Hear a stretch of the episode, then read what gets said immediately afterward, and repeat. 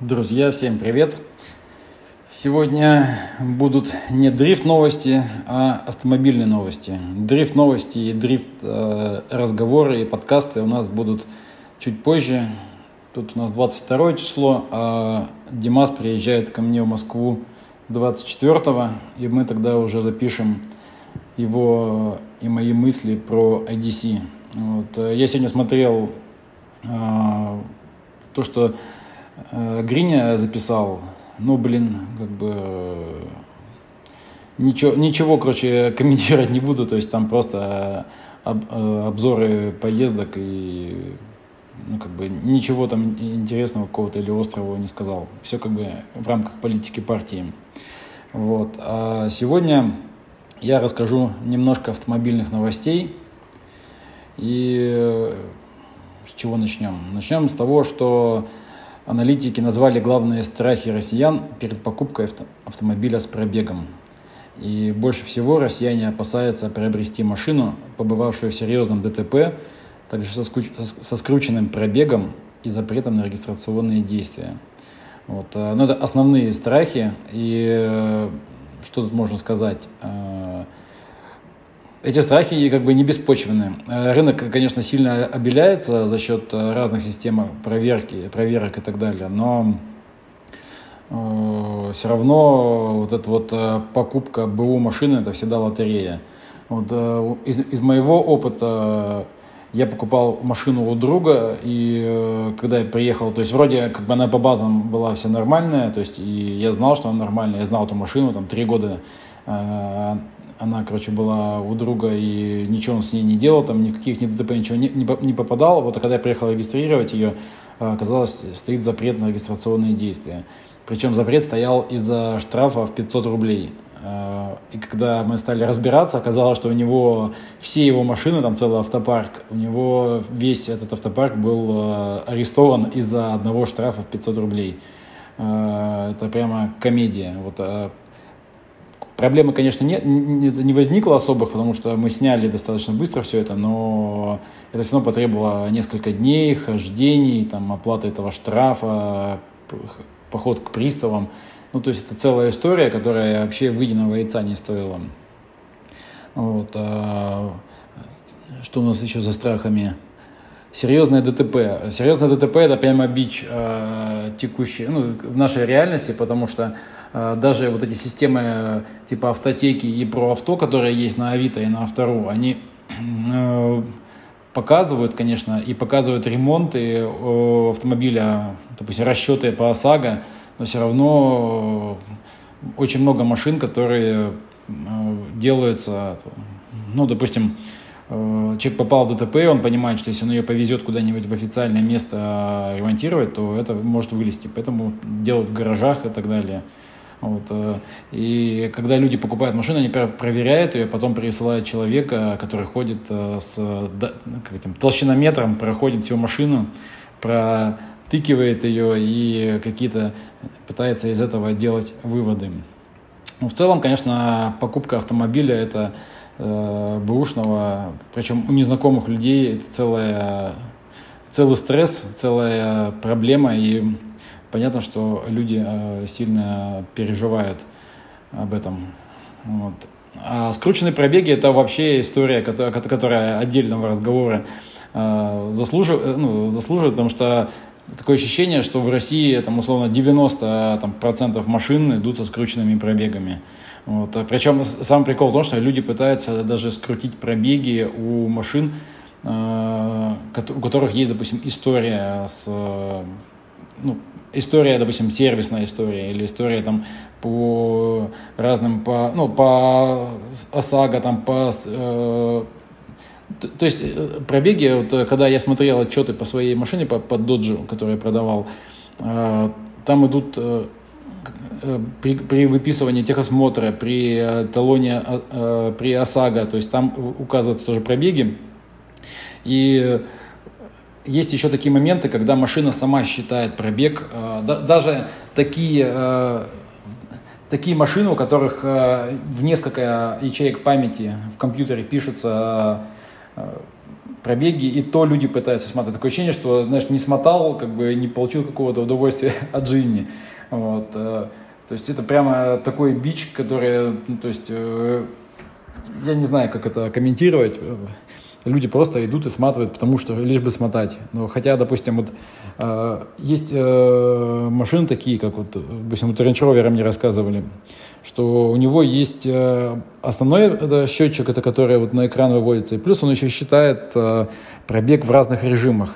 Э, допустим, там по езде по асфальту, там потом по всяким бездорожьям, у него там эти режимы, которые настраивают там подвеску и трансмиссию в зависимости от покрытия. Вот. И он для каждого этого режима прописывает пробег. И если, короче, их сложить, то должен получиться базовый. А люди сматывают его в одной ячейке памяти, а потом, когда ты подключаешь компьютер, смотришь другие, то есть ты видишь, что пробег смотали. У меня такая же была история э, с пробегом вот на додже. Там, э, получается, стояла резина чуть меньше, чем нужно. И из-за этого пробег Э, отличался. Тот, который реально машина приехала, приехала от того, который был записан на, на одометре. То есть там разница была там что-то около 300 километров. И вот человек тоже начал меня спрашивать, типа, какого фига у тебя разница. А потом э, я ему посчитал на калькуляторе, что вот шина меньше была там настолько-то, если это, это, это столько-то процентов, и говорю, что вот как раз вот за столько, сколько он мне пробежал, там около 20 тысяч, это как раз вот эти 300 километров и накопилось. А, именно на зимней резине, потому что, ну, короче, вот, э, оправдался. Вот, и а вообще э, скрученные пробеги это ну, основной, наверное, бич э, нашего времени, потому что, допустим, вот в США за скручивание пробега идет сразу же статья и тюрьма. Э, э, потому что все-таки пробег, э, а не возраст или не какой-то другой параметр, это максимально влияет именно на а, качество автомобиля и на методику его оценки в бэушном состоянии. Вот, э, допустим, у тебя может быть машина там, на два года младше, но пробег у нее будет больше, и она будет стоить дешевле, потому что все-таки пробег самый э, основной показатель из, из нашего из, ну, изношенности узлов и агрегатов автомобиля. Поэтому надо дождать, когда у нас ведут уголовную ответственность за сматывание пробега. И думаю, что это поможет нам э, прийти раньше к цивилизованному рынку. До этого э, при покупке автомобиля смотрите э, разные данные, то есть такие как э, пробеги по компьютеру, потом сервисную историю, историю по разным обращениям, когда машина обращалась в какие-то там, не знаю, там страховые, там, или там на ТО приезжала, или ОСАГО получала. То есть и там должны везде отмечать пробег, и это можно все сравнивать. Забавно выглядит, когда э, там типа 40, там 50, 60, потом э, пропало, и потом опять идет 70, в общем, через 3 года. Ну и как бы понятно, что что-то там нахимичили. Далее. Э, российским водителям рассказали о плюсах перекачивания шин авто. О перекачивании или недокачивании шин авто это тоже целая история, которую можно долго, э, которая, о которой можно долго разговаривать, потому что ну, люди, которые в автоспорте, либо около автоспорта, они понимают разницу, то есть, ну, особенно дрифтеры, да, то есть у дрифтера это же вообще это стандартная история, там, постоянно проверять шины и добавлять, убавлять, вот. А большинство людей э, не знает, э, чем, э, хороши, э, чем, чем хорошо высокое давление или чем плохо низкое давление. И э, да, даже не то, что не, это не знает, они даже не думают об этом. И люди ездят э, на машине, у которой там э, спущены колеса, э, ну, не знаю, там все колеса накачаны по-разному. Ну, окей, есть как бы машины, у которых э, датчики контролируют, но это современные все транспортные средства, которых э, немного, и которые, количество которых все дальше э, с 2014 года стрем, как бы стремится к уменьшению. Вот. Но э, если э, чуть-чуть вот подумать и, не знаю, вот, э, именно ну, не знаю, вот эти статью почитать э, о плюсах перекачивания шин, которая сейчас вот в интернете появилась. И, ну, и я вам сейчас расскажу, что увеличение шин, э, давления в шинах позволяет, во-первых, экономить топливо, потому что спущенная шина, она то есть у нее повышается держак, мы, короче, э, начинаем думать о том, э, почему, допустим, дрифтеры сбрасывают давление в задних шинах. Они это делают для того, чтобы увеличить сцепление. Соответственно, когда ты едешь по, на городской машине, то есть на городской машине все работает точно так же. Давление сбросил до полутора килограмм, то есть точнее не накачал колесо, и у тебя, соответственно, сцепление с дорогой лучше, и, соответственно, машина тратит больше сил на то, чтобы передвигаться. Соответственно, это идет к расходу. Соответственно, если ты хочешь э, снизить расход, то накачиваешь шину там до 2,5 бар, допустим. Ну, обычно среднее это давление это где-то около 2, 2 бар э, в колесе. Делаешь 2,5 бара и э, сразу начинаешь экономить топливо. Тут даже вот ребята посчитали, и ребята это издание «За рулем», они написали, что если э, на 0,5 бара повысить, то идет экономия на 95-м бензине примерно 4 рубля на 100 километров. То есть, ну, не знаю, насколько это большие деньги, но в целом как бы э, лучше, чем ничего.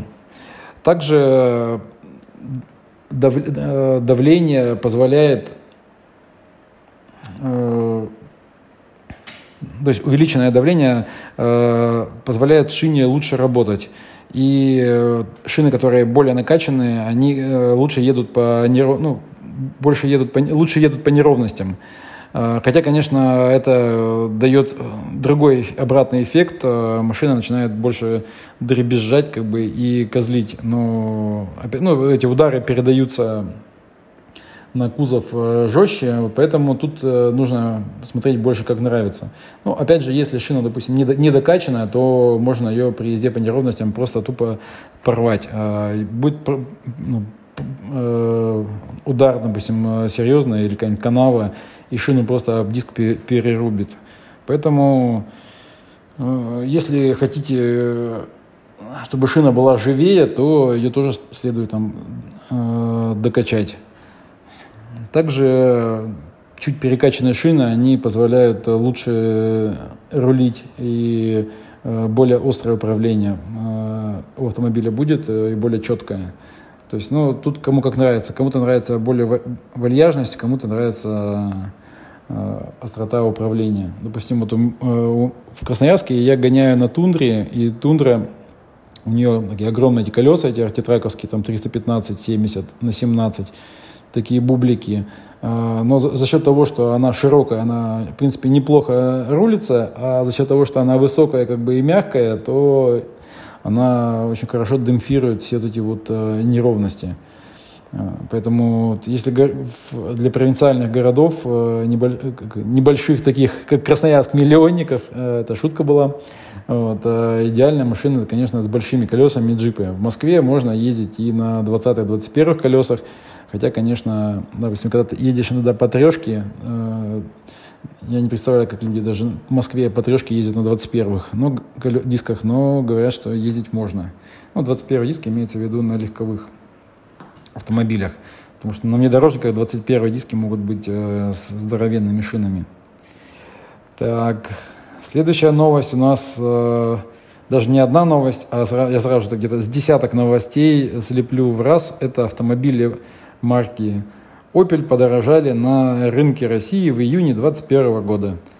А, также подорожали, помимо Opel подорожали и Hyundai, и Skoda, и Lada, и можно продолжить практически все а, марки, которые продаются, еще пока продаются на российском рынке. Все машины дорожают там, от 10 там, до 100 тысяч в зависимости от а, стоимость вообще автомобиля это там, условно там 1, 2, 3, 5 процентов. Поэтому машины дорожают и будут дорожать, и э, ну, ничего тут с этим не сделаешь. У нас такая сейчас конъюнктура, что все дорожает, дорожает дорожало и будет дорожать. Вот. И причем тут э, интересную новость подкинул еще и АвтоВАЗ, который тоже объявил, что будет э, машина дорожать.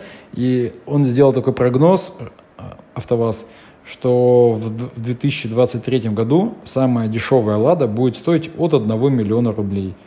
Ну, что тут сказать. 1 миллион рублей, это раньше стоимость была, э, где-то с годом, наверное,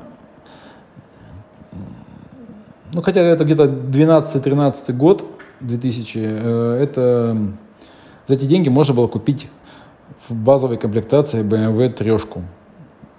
Ну, базовая комплектация это тряпочный салон. Вот. Но это была BMW третья серия, а сейчас это будет стоить Лада, какая-нибудь Гранта, наверное. Поэтому мы живем в новом прекрасном мире вот, э, дорогих машин и дешевых денег. Вот. А одна из, одно из, обоснова, из обоснований этого всего, ну, в версии того же АвтоВАЗа, это то, что э, все дорожает. Дорожает железо, дорожают э, чипы, дорожают э, пластик. Ну, короче, все комплектующие дорожают, соответственно, дорожает и машина. А также из-за ковида еще и сплошные перебои с поставками идут. Поэтому еще и конвейеры останавливаются, что тоже э, дает свою, как бы, вносит свою лепту в удорожание.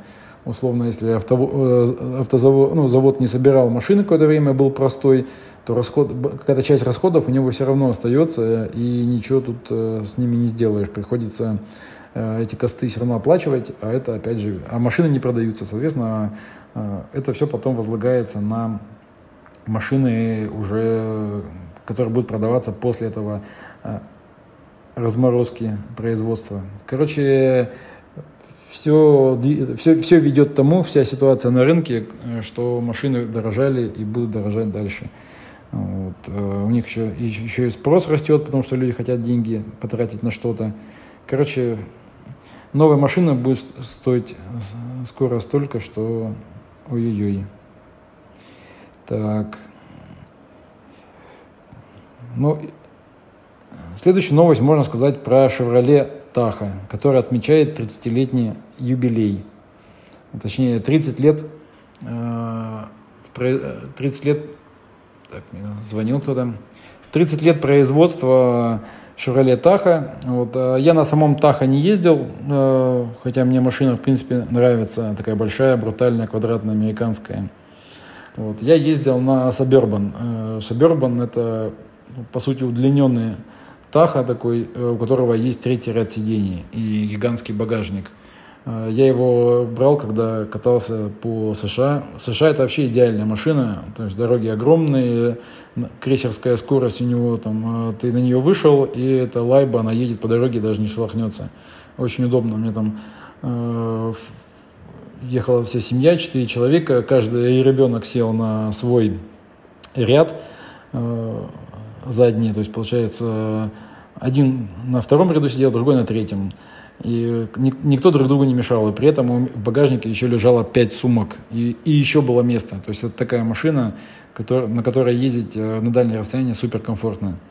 И и, кстати, новые Таха вот эти и новые Suburban, они позволяют ехать на Е85 топливе. Э, прикол только в том, что расход увеличивается, а мощность падает. Поэтому я сначала поэкспериментировал с Е85 в Suburban, а потом э, решил э, лить обратно обычное топливо. Там хоть расход чуть меньше. А, была новость, но я, если не ошибаюсь, не, не говорил про нее. Это то, что теперь для покупки ОСАГО не нужно покупать техосмотр. Ну, э, вся, вся как бы ситуация со страховыми компаниями и вообще э, все это было, все, что происходило на этом рынке, э, ну, почти полностью исключило процедуру получения техосмотра, ну, какой смысл э, его проходить, когда тебе его страховая компания сама продает там, типа, за 500 рублей. И также продавали там, условно, за 500 рублей все, все подряд.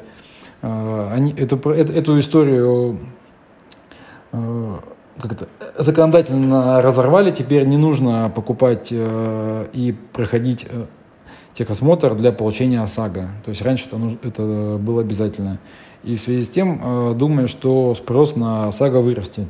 Но по мне так, э, ну, я считаю, что они заблуждаются, потому что смысл э, покупать ОСАГО, если, ну, то есть в стоимости ОСАГО, стоимость техосмотра, она там была супер незначительна, потому что, ну, у меня, допустим, по некоторым машинам там был тариф 5000 за ОСАГО, а типа техосмотр стоит 500 рублей, ну типа 10%.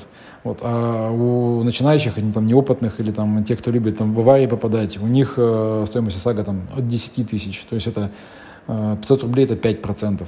Поэтому э, мне кажется, что они заблуждаются. Но опять же, я считаю, что это все-таки история правильная, что не привязывать техосмотр к ОСАГО. Э, потому что, ну, как бы, техосмотр вообще, мне кажется, уже такая история, которая жила или дискредитировала себя, или жила. Потому что вроде есть техосмотр, вроде как бы его нужно проходить, но по городу ездит, э, по городам ездит э, такое ламье, которое, ну, непонятно вообще, как оно прошло. И как, э, ну, то есть техосмотр и состояние этого автомобиля это такой оксиморон. То есть, ну, просто такие ведра воня, это, дымящие, чадящие, там, с оторванными частями ездят спокойно, и никто их не спрашивает. Поэтому история полностью дискредитировала себя, и э, по мне так лучше вообще этот э, техосмотр э, упразднить, как бы нахрен бы он э, сдался при, при таком стечении, ну, как, при, при, э, при, при таком, э, э, ну, короче, нахрен бы он сдался. Не могу подобрать слово. Вот. А еще я регулярно просматриваю ленты новостных сайтов и вижу, что все, короче, а, ну, основные заголовки это идут о том, что производители те или иные поднимают цены, о чем мы уже поговорили, и презентации разных э, клевых китайских автомобилей. Вот, допустим, открываем ленту и смотрим. Компания Гили начинает продажи нового кроссовера Ксингуй. Короче, хрен его выговоришь. Ксингуй какой-то, L5. Дальше смотрим, что тут еще. А, так, вот, в России впервые заметили новый кроссовер Чинган Юни Кей. Дальше смотрим. Это просто я произвольную ленту читаю. Так, Хенда Крета. Крита марка Гили объявила о презентации нового кроссовера Гили Atlas Pro. Короче, э, у нас сейчас новости о том, что обычные машины, которые ну, обычно это имеется в виду а, э, старых э, европейских, американских и корейских производителей дорожают, и каждый день презентуются новые китайцы. По мне так китайцы скоро вообще захватят э, весь рынок новых автомобилей, и дорогие машины, не знаю, там европейские будут покупать только суперсостоятельные люди, как, допустим, это было всегда в Таиланде. То есть там есть производство свое, машин, на которых, э, и они стоят недорого, и большинство, большая часть населения ездит на тех машинах, которые производятся внутри страны. Вот. А есть э, Mercedes, BMW и прочие марки, которые стоят супер дорого, там, условно, там, в три раза дороже, чем э, те машины, которые производятся на территории страны. И если ты едешь, условно, на Мерседесе, то ты как бы э, сразу же видно, что у тебя жизнь удалась, и ты состоятельный чувак. Соответственно, у нас будет скоро точно так же ты ездишь либо на китайце, либо на ладе, это будут обычные граждане, и если у тебя там, не дай бог, Mercedes, BMW там, или еще что-нибудь, то значит ты как бы уже, жизнь тебе удалась, и ты состоявшийся чувак. О, кстати, пока листал вот, э, ленту новостей, тоже новость нашел. Toyota Supra Пола Вокера из, из Форсажа была продана на аукционе за 40 миллионов. Так, Интересно, за 40 миллионов чего? Явно не долларов. Наверное, в рублях, то есть это по курсу, там сколько там, 700 тысяч. Так, сейчас перейдем по ссылочке. 550 тысяч долларов, что эквивалентно 40 миллионам рублей. Это та самая оранжевая супра из э, какого, первого форсажа, или какого, или второго, я уже запутался а, или она в первых двух была. Ну, короче, это оранжевый, вот это вот э, с человеком летящим, с атлетом на, на боках. Вот. Ее продали за 550 тысяч долларов. Так, ну на этом, наверное, все новости сегодня. Э, ждем Димаса и записываем FIA IDC. Вот. И готовимся к дрифту в Санкт-Петербурге. Как раз у нас там приехала подвеска новая, сейчас мне звонили из доставки. Будем собирать, будем тестировать. будем делиться своей информацией. Поэтому всем спасибо за то, что слушали, и пока.